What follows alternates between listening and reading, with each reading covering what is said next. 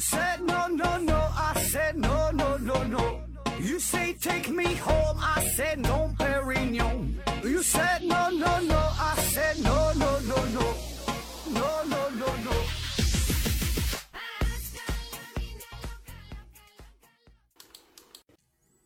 拼命探索，不计后果。欢迎您收听《思考盒子》，还是先上硬广，听节目送奖品。奖品呢，现在不太多啊。一个呢是大家学公司提供的五大箱子台灯，还有一个呢是大家学公司提供的一份价值五百元的网络学习课程，还有一个呢是质检公司提供的五份尿液检测试纸。然后最近参加抽奖活动的人呢，呃，非常非常少啊，所以这个中奖机会是非常非常大啊。虽然咱这个不是什么太贵重的礼品啊，不像某些节目啊，动辄就是送手机啊，送这个笔记本电脑啊，这个毕竟人家是有劳斯莱斯赞助哈，咱咱咱咱这小公司也比不了。但是说呢，咱这个小奖品呢，也是表达了咱们的一片心意吧，啊，也说是给你带来一片一份好运气啊，所以呢，欢迎大家能够积极参与抽奖活动。然后这个开奖信息啊，将在我的微信公众号上边统一发布啊，所以呢，再次提醒大家一下，这个提前关注好咱们的公众号啊，就叫思考盒子啊，别错过了这个这个中奖信息。然后呢，有想提问的同学呀，呃，可以出门左转哈，在这个喜马拉雅平台上搜索咱们的另外一档节目，叫西西弗斯 FM 啊，西西弗斯 FM，西西呀，东南西北的西西，弗斯就就自己找吧，反正就。呃，今天呢算是一期比较特殊的节目，是免费赠送给大家一期啊。那有合粉可能会问了哈，免费啥免费？咱节目一直都是免费的，为啥这期还要强调一下是免费赠送啊？呃，因为咱们这个节目选题吧都是有非常严格的规划的，这个公司的策划部、公司的文案组会对一个季度的节目都有一个整体的规划啊，不是说一拍屁股啊，不不是说一拍脑袋，你想说啥就说啥。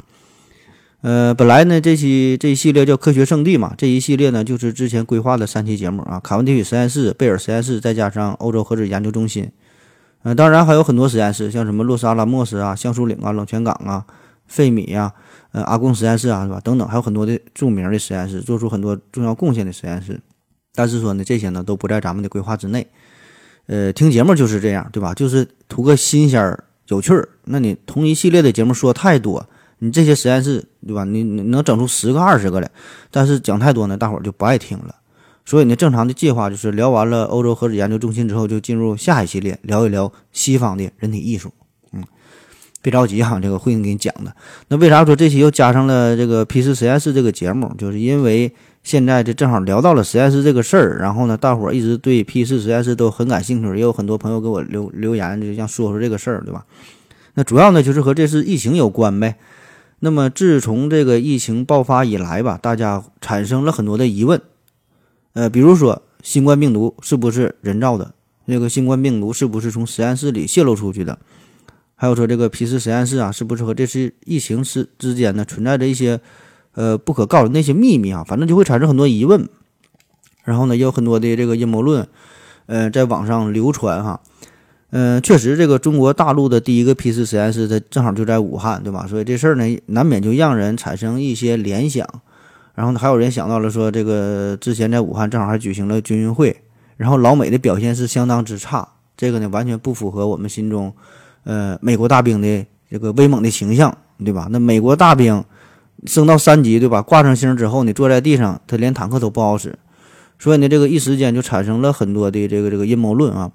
那么这个呢，也使得本身这个专业性很强，大伙儿正常应该不会去关注的 P 四实验室这个词儿啊，一时间呢被推上了风口浪尖之上。嗯，我想呢，很多朋友，绝大多数的朋友也都是因为疫情的缘故才听说 P 四实验室，对吧？要不然你根本不知道这玩意儿是啥，只知道三 P 哈，P 四是啥不知道咋回事儿。所以呢，今天咱就介绍一下这个叫病毒的牢笼哈，P 四实验室的前世今生，顺便呢说一说我个人对于这些。阴谋论的这个这个看法啊，今天前戏时间有点长啊，很多朋友可能挺不住了，已经睡着了。呃，回顾人类文明的进程，我们在繁衍与进化的过程当中，可以说是历经各种各样的磨难。有一些呢是来自于大自然本身的变化啊，比如说地震、海啸、泥石流，然后呢还有这个高温呐、低温呐、呃冰雪呀、暴雨啊等等等等啊这些极端的天气。那还有一些磨难呢，就是来自于微生物。那回顾人类的历史啊，可以说人类的发展也是一部与这个微生物抗争的历史。比如说啊，天花啊，这天花最早可以追溯到大约三千多年前的古埃及。嗯，据说公元前一一五六年去世的埃及法老叫拉美西斯五世，在他的这个木乃伊上面啊，就被怀疑说是找到了天花皮疹的迹象。那据不完全统计，在十六到十八世纪。每年死于天花的人数大约就有一百三十万啊！仅仅在二十世纪，天花就杀死了三亿人。还有这个黑死病啊，被称为死神的镰刀，这大伙儿都听过。从十四世纪到十八世纪，仅仅在欧洲就夺去了两千五百万人的性命。嗯，还有这个一九一八年到一九一九年哈，这个爆发的西班牙大流感，造成了全球五亿人感染，大约四千万人死亡。那当时全球总人口数才十七亿人。当时这个西班牙国王也是未能幸免呐，也也也是挂掉了。还有最近的埃博拉病毒，那虽然它杀死的人数暂时还没有和没法和前面的这这几位大哥相比啊，但是它的死亡率极高啊，可以达到百分之五十到百分之九十左右，而且这个死相是极其难看啊。那据说这个人类的传染病啊，大约有百分之八十呢都是由这个病毒所引起的。那特别是近些年来。地球是变得越来越小，对吧？国际协作越来越多，国与国之间的界限越来越模糊，人与人之间的交流变得越来越频繁。那么再加上人类对于大自然的肆意的侵占和破坏，那些原本蛰伏于大自然当中的病毒啊，与人类没有什么交集，或者是说仅仅是呃寄生于个别的动物群体当中的一些病毒，对吧？本身就是在这个蝙蝠身上，本身就是在一些什么稀有动物身上啊。但是说的，由于这个人类的破坏。对吧？仅仅局限于一个地方的这个病毒或者是细菌，就开始变得越来越活跃，越来越强大，对人类命同人类命运共同体就构成了更加致命的威胁。那根据世界卫生组织公布的数据，是二十世纪七十年代以来，新型传染病呢以每年一种或者是多种的速度啊被发现。那虽然当代的医学技术是不断的发展，但是说人类与这个病毒的较量当中，呃，似乎呢咱们也没有占据什么更多的优势哈。当然，从另一方面来说呢，这也是地球的一种自我保护机制。就是说，恰恰因为咱们人类现在做的有点太过分了。其实我们人类就是地球上的寄生虫嘛，对吧？所以咱们对地球造成了破坏，这个地球也做出了反应啊。这个就是启动了对人类的一个免疫的反应。这个地球的环境系统呢，进入到了一种自洁的状态，对吧？那么这样就以此来保保障这个大自然的一一种一种平衡，对吧？你你整太猛了，我就干死你。但是不管怎么说，这个人类和微生物的斗争是从来没有停止过，将来呢也不会停止。呃，咱之前也聊过这方面的故事啊，比如说这个巴斯德发明这个消毒法啊，弗莱明发发现了这个青霉素等等啊，可以说一代一代的科学家、医学家啊都在致力于与细菌与病毒的斗争当中。那么到了近现代，你再想研究病毒啊，你想制备疫苗。就得需要更高级的实验室、更安全的实验室哈，就是现在咱说这个 P 四实验室，必须呢得先把这些病毒牢牢的封印住、控制住，然后呢你才能进行更安全的研究工作。那么到底啥叫 P 四实验室啊？这个 P 四实验室，P 四这个并不是说的特指某一个实验室啊，它指的是一大类实验室，就是说很多实验室它都可以叫做 P 四实验室，全名呢叫做生物安全保护等级为四级的实验室。那从高到呃从低到高就是一二三四，这个四呢就就最高级别的最安全的了，呃这里边的 P 啊 P 是英语啊叫 protection 啊保护啊防卫的意思，那还有一种缩写呢叫 BSL 也是分一二三四啊，BSL 呢就是 biosafety level 啊就是就是安全生物安全等级。啊，反正道理都差不多哈，就是都是等级越高，意味着防护的级别越强，就能研究具有，呃，更大传染性、更具危害性的这些病原体。呃，主要就是针对一些病毒哈，就是因为这些东西就是目前还没有特别有效的疫苗，或者是有治疗，呃，发现这个很好的治疗的方法。比如说埃博拉啊、炭疽、鼠疫、霍乱、HIV、呃、马尔堡病毒，那这些东西你光听这个名都能给吓尿了，对吧？还有当年这个 SARS 啊。当然，当这个 SARS 当年世界上这个 SARS，它的病毒危险等级仅仅才是三级，对吧？所以说这个 P 四那是相当的牛逼，所以这个 P 四实验室也被称为呃叫魔鬼实验室。呃，另外按照这个国际惯例啊，通常来说，就对于新发现的病毒呢，首先呢也是要在更高等级的生物安全实验室里边进行研究，就重视对手呗，对吧？也不知道它是具体有什么危害程度，所以呢，通常也都是放在 P 四里边。还有呢，就是对于从这个地球之外。从外星球带回来的各种标本，也要首先放在 P 四实验里进行安全的隔离，然后进行研究。你否则，比如说哈，万一说在哪天，比如说从冥王星上你整回点标本带回到地球，然后你没放在 P 四实验室里边儿，就安全保护，然后就发现这里边有一种高致命性、高传染性的病毒，咱们人类又没有办法在这个短时间之内研究出有效的疫苗，没有解药，对吧？那地球分分钟就就废废了哈，基本就是美国大片当中经常呈现的那种，呃，地球出现这种生化危机的这个现场版了。那世界上这个最早关于 P 四实验室的诞生呢？是由于战争的缘故啊，可以说 P 四实验室呢最早就是为了战争所服务的啊。这个呢建议大家可以收听一下，呃，回到二零四九，刘老师呢是曾经花了相当长一段时间讲这个叫生化武器系列哈，给大伙儿听的都快听吐了哈。生化武器，后来好像是被下架了，你找一找吧。呃，找不到你可以听咱们的节目，咱以前也也聊过，有一系列叫这个毁灭人类的方式，也是讲的这个生化武器啊。呃，提到这个事儿可以听一听。反正就是说，关于战争这个事儿呢，通常是不择手段，对吧？特别是早期的战争，呃，根本不会考虑什么人性啊、人权的这个问题啊，不管啥，想能想到的多恶心的，是不多多卑鄙的手段，他都会去用，就是往死里干呗，对吧？所以呢，就会出现大规模的生化武器的战争啊，比如说这个鼠疫啊、霍乱呐、炭疽啊、芥子气啊，对吧？这些都会用啊，非常残忍。所以从二战开始，然后呢，一直持续到冷战的时期。这么长的时间，西方国家呢都是纷纷的成立了自己的生物安全实验室，主要的目的就是为了防控新发的和烈性的传染病，防范呃生物恐怖袭击，防御生物武器的攻击。同时呢，说不定哈也捎带脚的自己再研究点生化武器，对吧？这是矛和盾的这个关系嘛。那么发展到了现在，当然这个 P 四实验室的研究目的已经有了很大的转变，对吧？开始为了人类的健康、为了和平、为了发展的目的。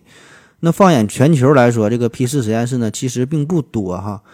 呃，据不完全统计，全球呢目前已知的就是有二十二个国家和地区，呃，大约有六十个机构拥有 P 四实验室，也就是也就是说，全世界它才六十个啊。那为啥这么少？原因很简单，就因为贵呗。你你 P 四实验室这个东西，不管是建造的费用，还是说后期维护的费用，都极高啊。嗯，哪个国家有呢？一想能想到啊，都美国、英国、法国、德国啊，日本、瑞典、加拿大、澳大利亚等等这些呃非常发达的国家。另外呢，还有这个加蓬和南非啊，这这也算是非洲比较富裕的国家了。我估计呢，就是因为这个非洲这地方的病毒太多了，经常肆虐，非常严重嘛。呃，艾滋病啊、埃博拉呀，对吧？所以不研究也不行啊。所以呢，这两个国家也是有 P 四实验室。那在这些为数不多的 P 四实验室里边。还有很多呢，是按照更低水平来运营的，也就是说，它名叫 P 四实验室，也有这个能力，呃，进行 P 四等级的研究，但是说呢，并没有真正按照 P 四的这个级别去使用啊。比如说，日本第一个 P 四实验室，人家一九八一年就已经建成了，但是自从建成之后，一直都是按照 P 三来使用啊，就研究低级别的一些病毒。那么，直到二零一五年，是为了呃研究这个埃博拉这个事儿哈，才是调整到 P 四十 P 四级别。那当然了。呃，另一方面，也有一些国家明面上可能是没有实验室，或者说没有那么多的 P 四实验室，但是背地里哈，说不定呢，说不定呢，他也在秘密的研究一些生化武器啊，或者是进行一些特殊的药物啊、病毒啊、疫苗的呃相关的这个呃生物技术的研究，对吧？这事儿他也不好说，你毕竟呃这个东西它会涉及到国家生物安全的一些核心的机密，对吧？所以呢，有一些国家的并不愿意把这些数据公开化啊。好了，咱先休息一会儿。我要跟正南去尿尿，你要不要一起去啊？我也要去。哎，风姐，我要跟正南、阿呆一起去尿尿，你要不要一起去啊？好了啊，喝了口水回来，咱们继续聊。呃，下面呢，咱们看看这个皮四实验室长啥样的，然后呢，他是怎么做到这个安全防护的工作？美国有位作家叫做理查德·普雷斯顿，他呢曾经写过一本纪实著作，叫做《血疫》。埃博拉的故事啊，也有同名的美剧，一共好像是六集，一集是四十多分钟啊。这个无聊的朋友可以看一看，呃，总比你在微信群里边你拍我我拍你强的多哈，拍来拍去它没啥意义。那么这本书里边呢，就描述了呃美国陆基传染病医学研究院当中一个这个皮氏实验室啊，还有这个抗击埃博拉的这个故事啊。那么这里边有这么一段描述。说呀，这个四级区域的气密室是灰色的区域，呃，两个世界在这里相交，气密室完全由不锈钢打造，有一排喷洒清水和消毒药剂的喷头。打开气密室的另一侧的门，走进高危区域。高危区域仿佛迷宫，墙上挂着黄色通气管，天花板上悬着频闪的警示灯。通气系统失灵时就会立刻提示。墙上刷着厚厚的环氧树脂涂料，所有插座的边缘都用凝胶物质封死，这是为了消除所有缝隙和孔洞，呃，以防高危病原体穿过空心的电缆逃逸出去。那你听这个描述哈，感觉就是挺恐怖哈，挺冰冷的。但是说呢，恰恰是这些略显冰冷的建筑啊，才能保证 P 四实验室的安全性。那么，安全这俩字儿可以说是 P 四实验室的一个根本与核心，对吧？也是最重要的事儿，对吧？就是要安全。那么它是如何确保安全的？我简单的给你概括一下。第一道防线呢是物理隔离啊，比如说法国的 P 四实验室，呃，还有咱们武汉哈。在武汉的这个 P 四实验室呢，是效仿法国的结构，都是核中核的结构，大核套小核啊。那么这个核验核心实验室这里边呢，也是被呃分成一个一个这个隔断的房间，每个房间呢都有自己的功能啊，比如说有细胞实验室啊、动物解剖室啊、消毒室啊等等等等啊。那么这样呢，就可以形成有层次、更加安全的一个防护体系。那虽然世界各国的 P 四实验室它这个设计是不尽相同，但是基本的结构、基本的这个防护的体系都差不多啊。最典型的、最典型的 P 四实验室，它都是有有这么几个区域啊：更衣室，然后过滤区、过滤区啊、缓冲区、消毒区啊、核心区啊这几部分组成。那么你想到达核心实验室，到这个最核心的区域最中间，总共呢起码都要经过十道门啊，没听说是十道门啊。而且呢，最里面这个七道门呢，通常呢都是互锁的，也就是说，你前面这一个门你没给关上，后一个门你是打不开、你进不去的。这样呢，就是最大程度上避免了这个空气的流通嘛。第二项核心技术呢，就是压力的控制。这个核心实验室它的内部啊，都是一个负压的状态。所谓负压呢，就是说这个实验室内部的压强要小于外部的压强，这样呢，就是保证这个空气是只进不出啊，是从外往里流的。而且说呢，是从外到内，每一个房间的气压呢，它都是递减的，这样就保证这个空气只能从低风险的区域啊，向高风险高风险的这个区域进行流动哈，这个就是负压。那么呢还有一个是正压，正压呢，就是 P 四实验室里边这些研究人员他穿在身上的这个防护服都是正压的防护服啊，你看起来感觉就跟那个呃宇航员穿的那个太空服那宇航服那种感觉哈。而且确实，它这个这个呃防御的这个技术也是非常的高超了。那么它这个防护服，这个头部是一个透明的充气罩，下端呢连着是一个蓝色的这个呼吸的管路，这个呼吸管路呢另一端就是是悬挂在连在这个屋顶上面的这个这个通气管道上，这个呢是专门的生生命支持管道哈，里边是通着那个流流的是这个空气嘛，向这里边注入新鲜的空气，这样呢就确保这个不会与外界的空气发生任何的接触。那么穿上这个防护服可以保证持续两分钟左右的。这个呼吸供氧，所以说，如果你想从这一个地方移动到另外一个较远的地方的话，你得先把这个呃呼吸这个管路呢拔下来，然后走到目的地哈，再连上附近的这个通气的管路，就是说上面有很多的管路。那么即使这个防护服它有了一个破损，你可能没注意到，那么由于这个衣服里边的压力是要大于外界嘛，所以空气是向外走的啊，这呢也是最大程度上是减少了这个感染的风险。那第三方面呢，就是消毒了。那你想进入这个 P 四实验室，你得先换衣服，然后化学沐浴，然后就是层层的消毒吧。基本的这这这一一顿折腾，没有半个小时根本就搞不定啊，非常麻烦。我想咱很多男生夏天洗个澡，可能也就是三五分钟的事儿，对吧？呃，我认识的众多的女性朋友当中，她们洗澡加换衣服，也很少有达到半个小时的。那么这个是进这个 P 四实验室啊，你得一顿折腾，一顿洗，一顿穿。那么离开这个实验室呢，也是非常磨叽。这个核心区域啊，离开核心区，这个工作人员呢要相互把对方的衣服啊，从上从上到下先先消毒，先消一遍啊。刚才忘了说了，就是进入这个 P 四实验室，它都是一对一对的，都得是两个人一组，你才能进去，就怕发生一些意外嘛，对吧？比如说有有一些人可能突然晕倒了，或者如何如何的，一个人发生意外，嗯，旁边有人可以去抢抢救你，或者是说这某一个人可能叛变了，他有一些不可告人的秘密，他想把这病毒偷出去。对吧？所以这两个人就是互相监视，成双成对的进入。那么离开的时候，就这两个人也得是互相消毒，然后走到这个缓冲间儿，然后在这缓冲间再出去外层的防护服，脱去口罩，脱去外层的这个手套，然后这些东西都都是送到一个专门的一个灭菌的容器当中，然后关闭实验室的门之后，再取下防护镜，再把这个也是呃专门的得处理掉。再以后，然后呢，才才能是进入到另外一个缓冲间啊，再推到这个准备间。那么在这里呢，才能取下身上所有的防护的器具，然后再到这个这个沐浴室再进行洗澡啊，之后呢，才可以离开这个实验室。反正你就想吧，这是穿也费劲儿，是脱也费劲儿啊。那么既然这么费劲儿，那你进入这个 P 四实验室核心区域之后，这个工作少则两三个小时，长则五六个小时，对吧？你穿脱麻烦呢，那么这么长的时间之内，你也是不能进食的，你也不能排泄。那么再加上这个交流也是靠这个耳麦，你直接说话听不清啊，得靠这个耳麦进进进行交流。这个耳麦效果上它还不太好啊，还有经常这个电流的噪音，所以在这里边整体的感觉是非常的难受啊。那么对于这个，呃，实验室这个废物的处理，那也是相当的严格啊。比如说这个气体的排泄，这些废气呢要经过两级非常高效的过滤器处理之后才能进行排放。那么对于一些固体的废物，一些感染性的材料啊，被污染的这些固体的器具啊，这些东西呢要经过啊双匪灭菌，呃，这个高压蒸汽处理之后，然后啊才能打包。然后呢，再送到专业的医疗废物公司进行无害化的焚烧处理。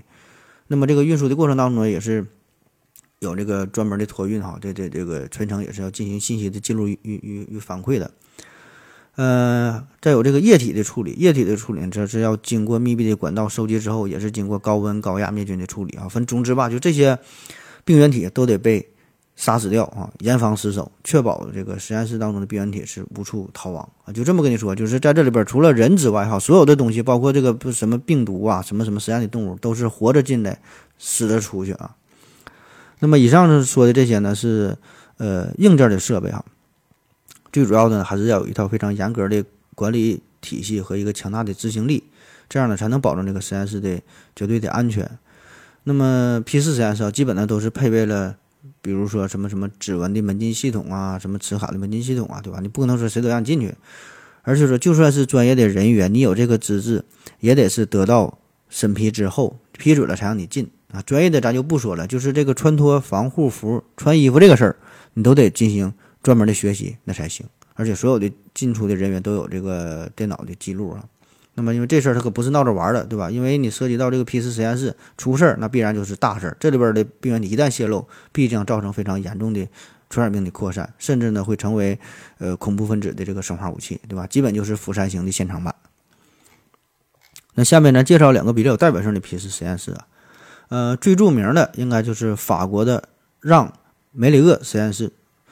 嗯，这个实验室是位于。法国里昂哈，里昂这也是法国第二大的这个这个经济城市了，呃，有很多非常重要的这个医药工业研究所啊，呃，生产基地啊，许多著名的药企啊，还有什么什么各种生生物工业的开发园区都是在这个里昂啊。那么，全世界最先进的这个高危病毒实验室也是选择了里昂这个地方。这个实验室呢是欧洲第一个实验室，也可以说是世现在世界上最先进的生物安全实验室了。是在一九九九年三月份竣工并且是投入使用的。那么这个实验室为啥叫让梅里厄？哈，这是一个人名，让梅里厄。呃，他是一位疫苗学的研究专家。嗯，很不幸呢，是在一场空难当中啊，英年早逝，留下了他的夫人和四个女儿。那么他的夫人呢，就决定把所有的遗产非常慷慨的都捐献出来，呃，就是筹建了这所 P 四实验室啊。那么虽然这个实验室面积不大，仅仅有六百平方米，但是呢，造价却高达四千万法郎。那换算一下，大约就是二点六亿人民币啊，二点六亿人民币，六百平米。那么除了这里边是一千万法郎呢，是购买了仪器设备啊，你剩下你算一下这个六百平方米的建筑费用呢，大约是三千万法郎。那一平米呢就是五万法郎啊，就换算一下，一平米是三十万人民币。当然，这个价儿放在现在的北京和上海来说吧，感觉还算可以哈。一平三十万，嗯，有点小贵哈，但是说还在我们的想象力范围之内。但是你这个要是放在二三十年前啊，建这么一个实验室来说，这个绝对是天价了。而且这个实验室每年的运运行的这个维护的费用啊，至少呢还得要二百万欧元。呃，里昂这个实验室呢，全部呢都是由玻璃和。呃钢材所建成的啊，就是为了做到一个最好的防护嘛。总共呢分为三层，上层和下层呢都是技术区，呃，中间这层呢是工作区和安全通道。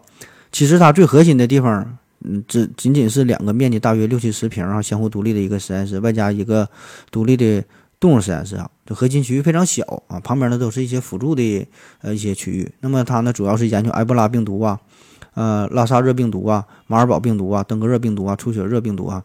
呃，等等这些东西。那除了研究最毒的、最新的这些病毒来说呢，它呢对于历史上那些旧的变种的病毒也是做了深入的研究和建档，并且呢试图找到有效的治疗的办法。呃，再说一个法国，呃，再再说法国，再说一个美国的批次实验室啊。这个美国的批次实验室就比较多了，明面上有官方资料的，在运营的呢至少有八个实验室，而且另外还有七个呢是正在规划当中。嗯，说两个比较有代表性的啊。一个呢是美国马马里兰州的，呃，德特里克堡，呃，德特里克堡这个是美国陆军传染病研究所的一个批次实验室，它呢是从事呃细菌病原学啊、病毒学啊，再到这个诊断哈等等吧，很多方面的研究。这个咱一会儿再详细说哈，因为它这个地方吧，它经常出事儿哈，经常泄漏，经常有有一些小事故。嗯，还有一个批次实验室，这是隶属于美国疾病预防控制中心的。呃，这个批次实验室牛逼在哪呢？就是它保留着世界上最后的天花的病毒啊，是不是一直在这里封印的啊？等待着人类的这呃终极判决啊。它一共有两份，实际上一共还剩两份这个天花病毒，一个是在这儿哈，还有一个呢是在老毛子那里边哈，是被封印在俄罗斯呃国家病毒学和生物技术研究中心啊。那要说天花这事儿吧，还挺有意思哈。稍微多说两句儿，这是在一九七九年十二月，世界卫生组织呢就正式宣布，在全世界范围内，这个天花已经被消灭了。那当时呢，仅有这个美苏两国啊，这两个实验室里边保留着最后的天花的这个这个样本。那么到了一九八六年，嗯，WTO 呢就建议说的要销毁，呃，实验室里边所有的天花。你这个最最后这个这个标本呢，也给也也给销毁掉哈。呃，销毁的最后期限呢是一九九三年的十二月三十号，但是说呢，后来这个销毁日期呢推迟了，推迟到一九九九年的六月三十号，后来呢又推迟了一下，推迟到二零零二年的六月三十号，反正一推再推，那么终于是到了二零零二年的时候，呃，世界卫生组呢又允许为特定研究的目的哈，暂时保留少量的病毒库，那么呢，最终这实验室当中的这个天花病毒呢，并没有被销毁啊。那于是，这个天花病毒是否应该被销毁这个事儿，也是成为了经久不衰的一个国际大辩论啊。这个正反双方都有非常充分的理由。你看，主张销毁的这一方就认为说的，你只有彻底消灭病毒，这个这个实验室当中的所有的天花的病毒，才算是天花在地球上完全消失，对吧？才能不让这个天花病毒再有死灰复燃的卷土重来的这个机会，必须斩斩草除根。对吧？以免春风吹又生。你就算是放在实验室里边，它也不安全，它也有哪怕万分之一、千万分之的意外，它会泄露出来，或者是被恐怖分子所利用，对吧？它一定有这种可能性。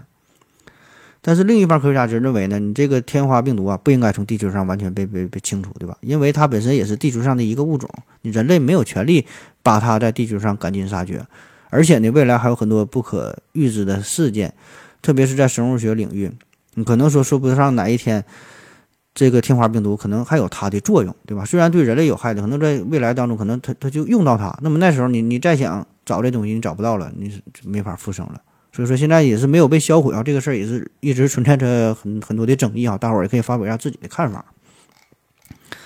呃，那好了，说完这个外国的两个批次实验室，咱说说这个中国的吧，说说中国大陆的批次实验室。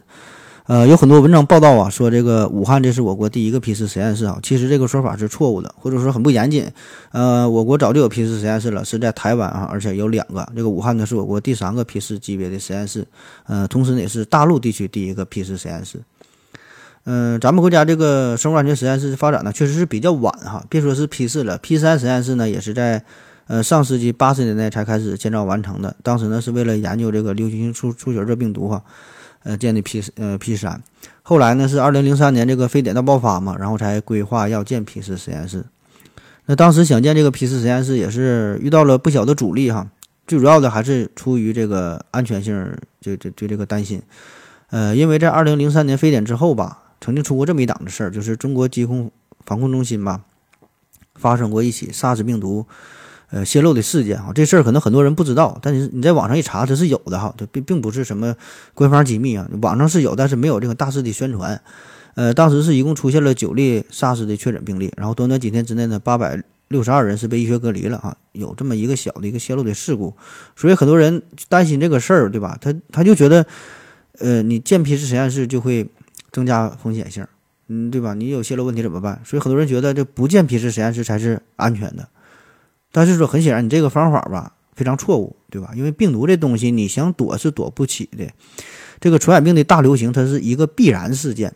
只要说时间足够长，只要说人口足够多，一定会出现传染病的大流行，对吧？这是必然的事情。你你回顾历史，对吧？你就从长时间的范围来看，它一定会发现的，一定一定会出现的。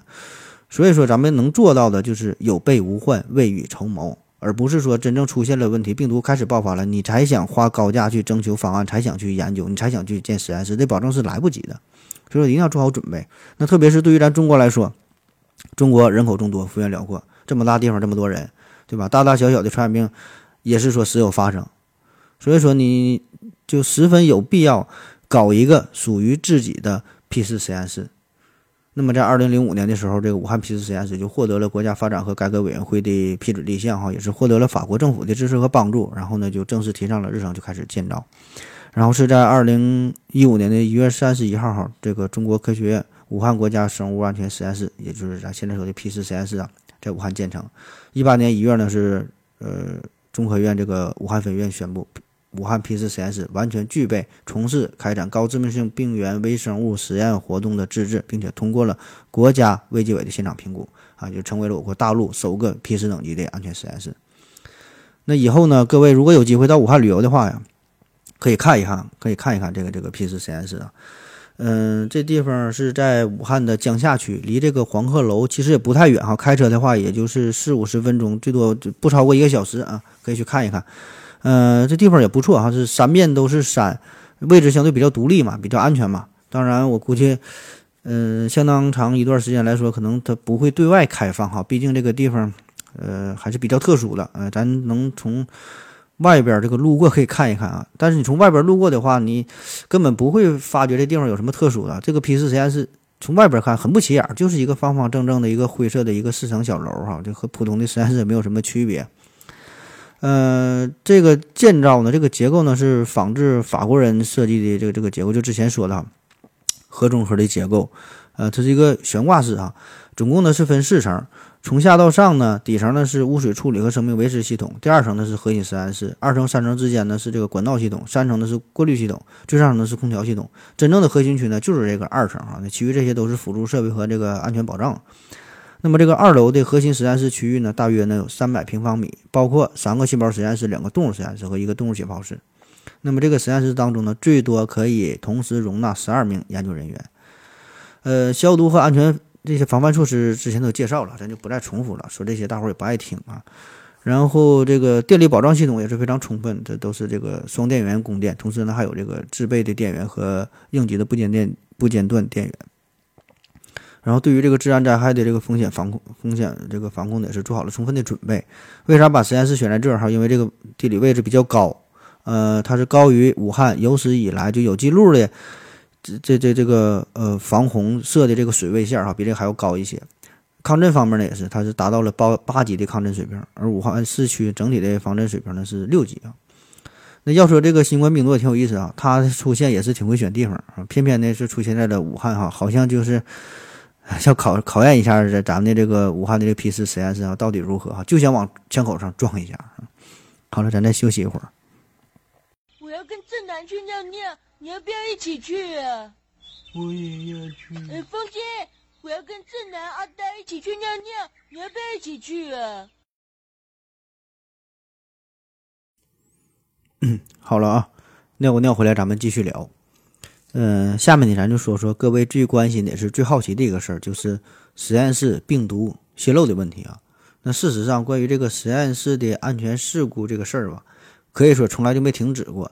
因为毕竟咱们在这个 P 四实验室里边进行的就是一场和魔鬼打交道的这个较量啊。比如说，在一九六七年，德国曾经出现过马尔堡病毒，这个实验室感染事件，一共呢是造成了三个实三个实验室啊，三十七个人的感染，呃，其中呢大约四分之一的人呢，呃，最后死亡啊。这个感染源呢就是一个来自于乌干达的猴子啊，这个猴子是用于脊髓灰质炎，呃，这个疫苗的这个这个研发。那即使是进入到了二十一世纪，实验室安全事故还是时有发生。比如说，二零零九年三月份，德国汉堡，嗯，别人还在那儿，呃，一个热带医学研究所有一名四十五岁的女科学家，她就是因为被带有埃博拉病毒的注射器的针头刺伤了手指，然后呢是感染了这个埃博拉病毒。那同年同年的九月份，在这个美国芝加哥大学。医学中心有一名研究鼠疫杆菌的科学家，也是因为感染这个这个鼠疫啊，最后是死亡了。那还有更近的哈，去年九月份，在这个俄罗斯国家病毒学和生物技术研究中心，就是刚才说那个世界上唯二的保留了天花病毒的实验室啊，这老毛子这个嘛，然后发生了煤气爆炸事故，同时呢还引发了一场大火啊。这之前新闻应该也报这个事儿了。那么这个实验室里边不仅有天花，还有这个埃博拉呀、艾滋病啊等等啊，很多这个这烈性的病毒嘛。但是很幸运哈，反正是据这个俄罗斯当局呃报道说的，这个发生爆炸的这个房间里恰好是没有任何病毒样本，呃，不会有这个病毒泄露的危险啊。反正他这么说的哈，真假不知道。反正这个事儿呢，也是足以让普京呃是菊花一紧。因为这玩意儿，你说真要是泄露了，对吧？这是，嗯，确实是没有什么好的解决办法的吧？唯一能够咱能做到的，也就是说的惨绝人寰的哈，非常没有人性的，呃，以这个实验室为中心，然后几百里甚至说是上千公里作为一个半径，然后用这个汽油燃烧弹呐等等吧，呃，把整个这个区域就是全部的焚烧干净，对吧？因为嗯，这个四级实验室里边的，你说这些东西，什么鼠疫呀、埃博拉等等这些。病毒，呃，无无数种的恶性病毒吧，你真是控制不了，没有什么很好的办法去解决。那么，为了避免四级病毒实验室的泄露的问题，各国呢也都是进行了十分严格的呃这个安保的措施啊，不但是说的非常呃，就是出入啊有非常那个严格的要求，对吧？一般人进不去，对吧？你想出也出不来，而且那附近呢都有军队的驻扎。这样呢，就是为了方便，万一真是出现了问题之后，可以做到及时的处理。那么再说一个近期的呃病毒泄露的事件，就是美国陆军传染病研究所这个事儿啊，呃，这是在二零一九二零一九年去年嘛，去年七月份八月份是接连发生了两次这个泄露的事故啊。呃，稍微介绍一下这个美国陆军传染病医学研究所，嗯，话说呀，是在一九四二年。当时呢，日本陆军在中国发动了细菌战，那么这个事儿呢，就震惊了美国的军方。老美呢，一看这事儿挺好啊，就决定也要启动一项自己的秘密的计划，也是想要开发生物武器。呃，当时呢，威斯康星大学生物学家叫做艾拉鲍德温，他呢是受雇哈，开始负责这个计划。然后呢，他就选择了在呃马里兰州一个叫做卡托克丁的一个一个小山脚下吧，这个一个废弃的。国民警卫队的一个基地，选择这个地方，然后建了一个实验室啊，叫做呃德特里克堡啊实验田，然后呢开始搞这个生物武器的研究。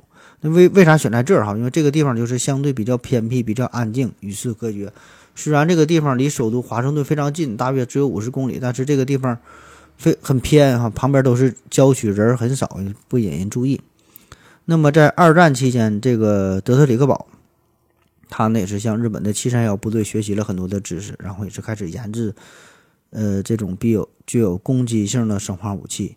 后来呢，这个地方还被指定为美国陆军生物战争实验室的总部，然后呢就是开发各种什么致命的细菌呐、致命的病毒啊这些武器，然后装到这个这个炸弹当中啊投向敌方。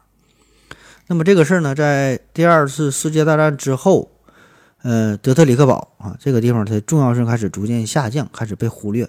原因很简单，就是说的这个美国它开始有核武器了嘛，对吧？有了核武器，啥也不怕了，也就是不再那么迫切的需要生物武器了。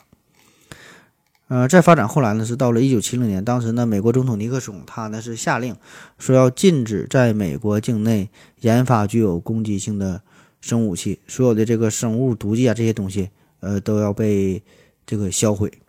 那虽然这个总统下令了，但是说。具体能不能做到哈？特别他下令说是在美国境内，然后禁止研发。当然，美国在境外还有很多的这个实验室，对吧？所以说，表面上的这个美国的各大实验室开始逐渐的转为和平的用途，开始致力于研发保护性的疫苗啊，集中精集中精力开始，呃，研究这个控制致命微生物的手段哈，等等这些。但是，仍然有一些实验室，比如说就这个德特里克堡。背地里呢，仍然，呃，进行一些这个暗黑的操作，对吧？这个事儿是从未停止。那么，就我能够搜索到的资料，嗯，非常有限哈。这个咱咱也不知道外网有啥东西啊。能我能搜索到这些，就是对于呃美国陆军传染病医学研究所德特里克堡啊这个实验室，很多都是负面的评价啊。当然咱们没去过哈，咱们获取的信息都是从网上收集来的，呃，对这个评价呢，很多都是负面的评价。原因很多，对吧？一方面就是因为它的这个黑暗的历史，基本跟这个七朝七三幺部队就划等号了。然后呢，包括现在也是，呃，也仍然在进行一些国际上明令禁止的一些生化武器的研发。那还有一方面呢，就是因为它接连的出现一些病毒泄露的事故啊。比如说一个非常有名的，就是二零一二零零一年，二零零一年九月十八号，嗯，有人呢就把这个含有炭疽杆菌的这个信件。寄给了数个美国新闻媒体办公室以及呢两名民主党参议员，就给他邮个信，信里边有这个炭疽杆菌。然后呢，这起事件，这些事件呢导致了五个人死亡，十七个人感染。但这个事儿调查了很长时间，直到这个二零零八年，最主要的这个嫌疑人才被锁定啊。这个人呢叫做布鲁斯·爱德华·埃文斯。然后呢，他呢就是曾经在德特里克堡实验室工作过。所以大家很容易想到，对吧？你这颗炭疽杆菌就是从这个里边泄露出来的，他他他搞出来，然后呢，呃，出现了后来这个事故。那么这个人后来是得知他将被呃逮捕之后啊，这是自杀了，这个事那么再说一个近期的事儿，是二零一九年啊，就去年，去年七月份、八月份，这地方呢又接连发生了两次泄露的事故，然后导致了美国疾控中心迅速的是停止了这个实验室的呃高级的研研究项目。嗯，据报道吧，当时这个事儿吧，这个泄露并不是十分严重哈，算算不上什么恶性事故。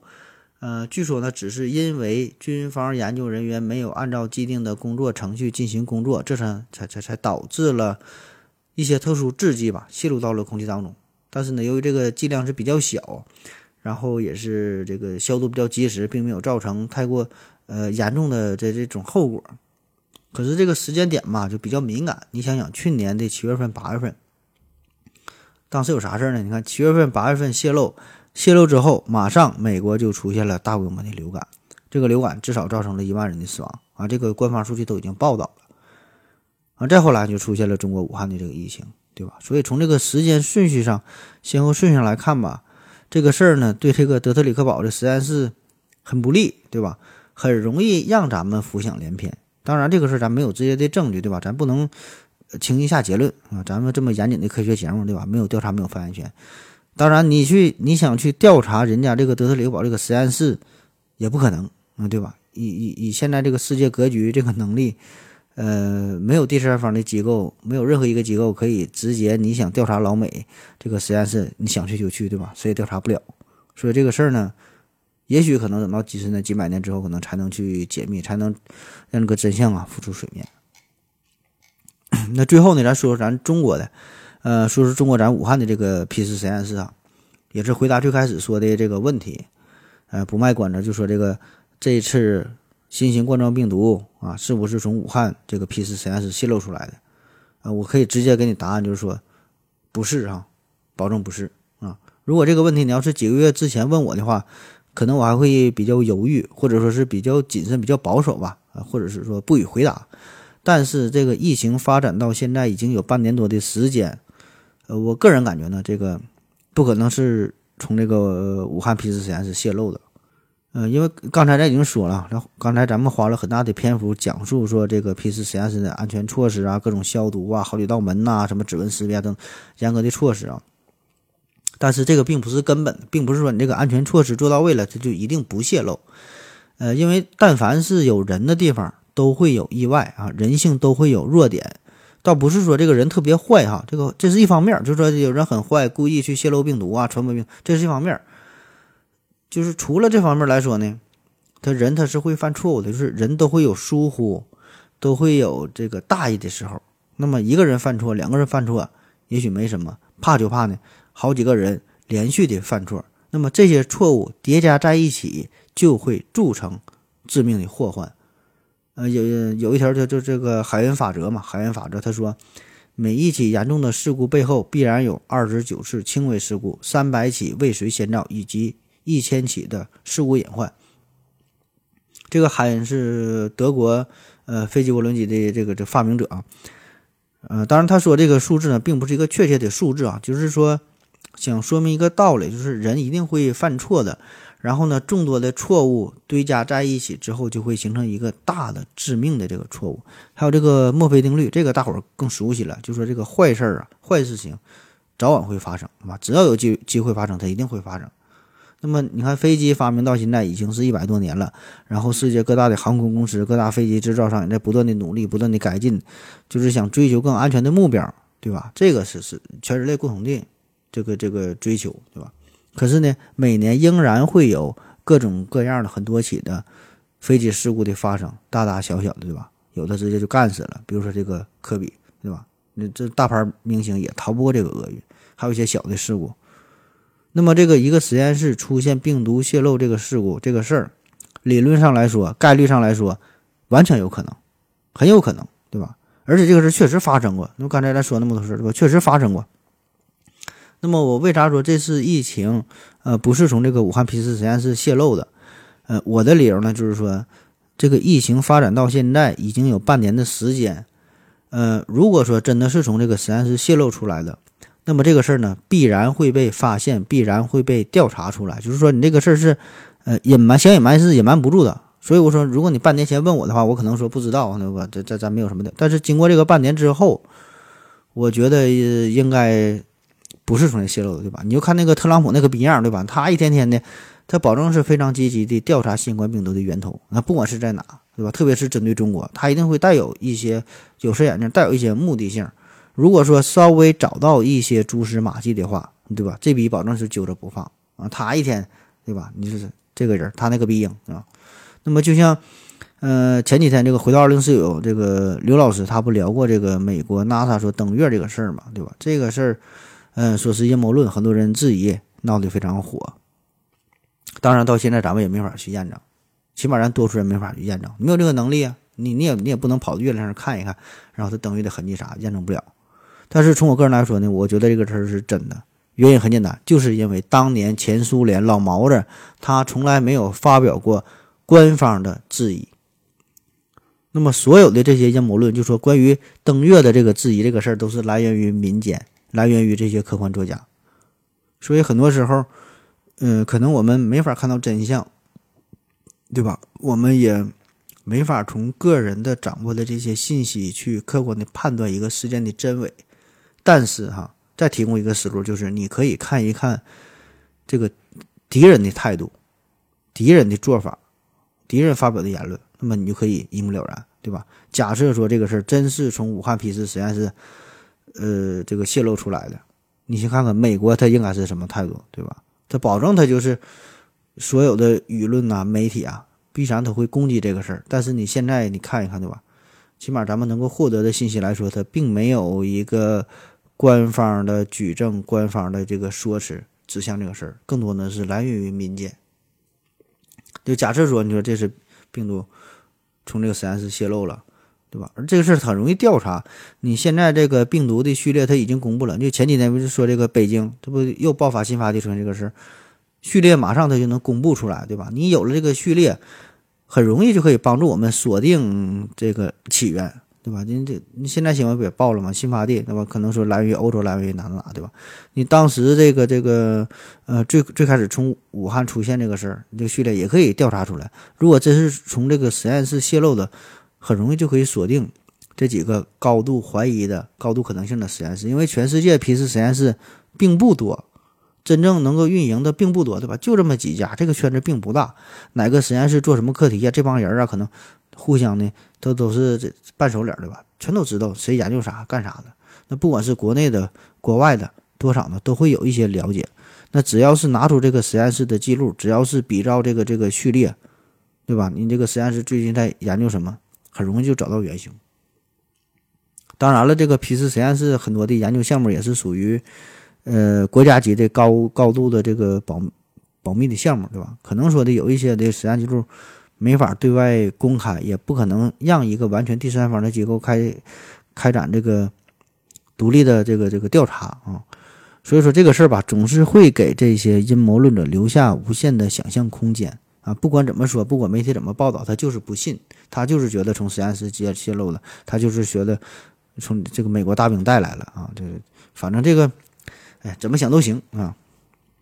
还有人说，还还有一种说法，这个挺挺搞笑的，嗯，说是这个实验人员呢，把这个实验室里边这个小动物偷偷的拿出来，呃，去这个海鲜市场啊出售，就卖去。啊，为了卖点钱，然后导致了这这这个新冠病毒的爆发，然后就就就就扩散传染了。那么这个事儿，这种说法咋评论呢？呃，有一个故事哈，就说这个两个穷人就幻想富人怎么生活嘛，就说这个皇上锄地的话都得用这个金锄头。我觉得这个就属于一种跨行业、跨领域、跨等级，完全是两个不同的人群吧，这种思维。你根本想想象不到对方在想着什么啊！所以说这个言论就是挺有意思啊。你首先从这个批次实验室的管理制度来说，你真的想把一个这个动物从实验室里边带出来，难度很大啊。我感觉呢，这个比你把你你想把一个四十米长的大岛带上飞机还要难啊！别说你把这个动物想带出去，就是每天这个动物的吃喝拉撒都有明确的记录啊。所以说你想带出去，从这个技术程度来说很难。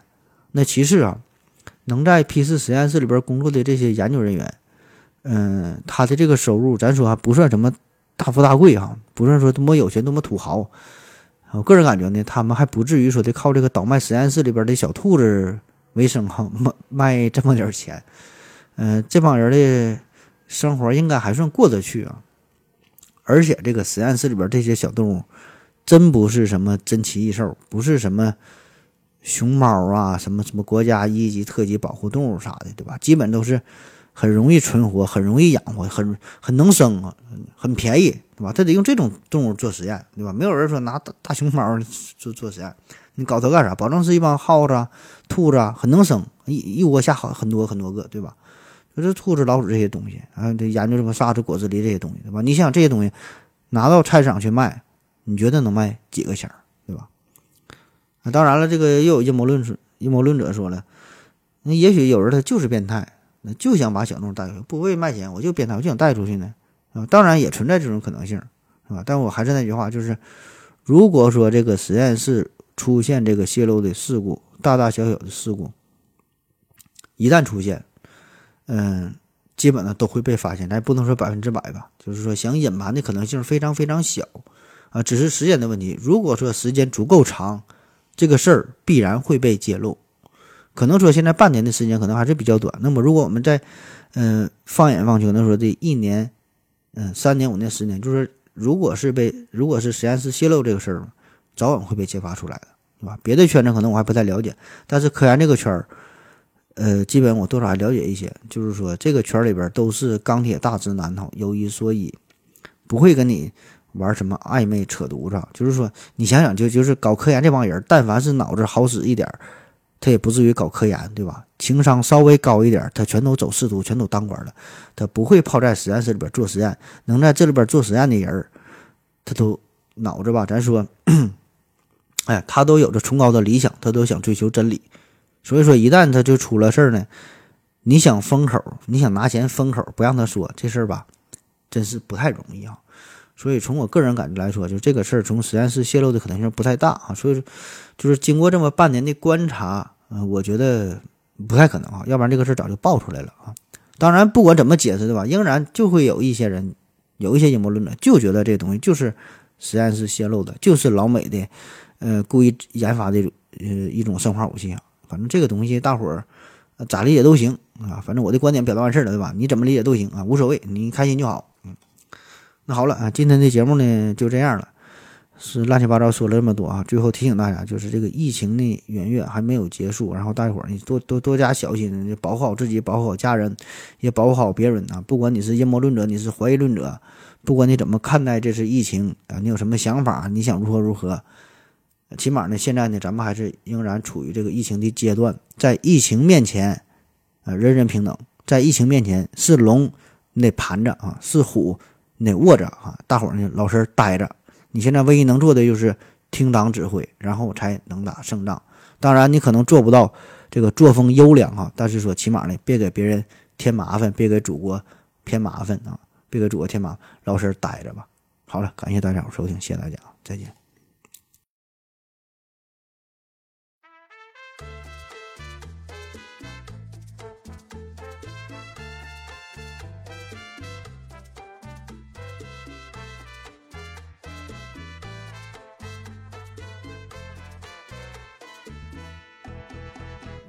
给我的爱人来一杯莫吉托，我喜欢阅读它微醺时的眼眸，而我的咖啡糖不用太多，这世界已经因为它甜得过头，没有跟大笑容一样浓郁的雪茄，就别浪费时间介绍，收起来吧。空亮的壁画，旧生的涂鸦，所有色彩都因为它说不出话。真爱不落幕，忘了心事的国度。你所在之处，孤单都被征服。月出的酒杯，错落着秋山，一封封城市献给天空的情书。当街灯亮起，豪华的漫步。只是世上最美丽的那双人舞。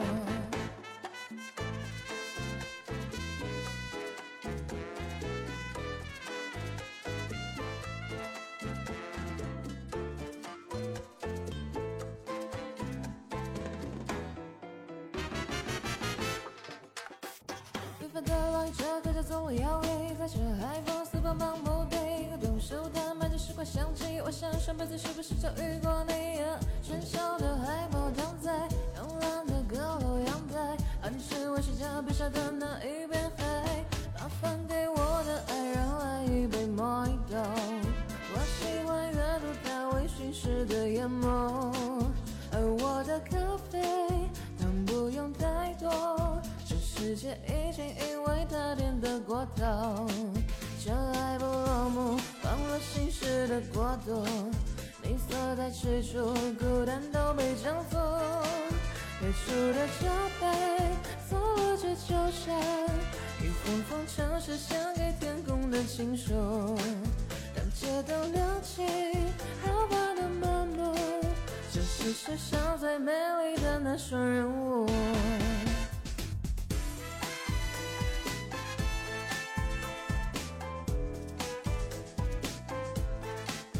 月出的酒杯，错落着秋山，一封封城市献给天空的情书。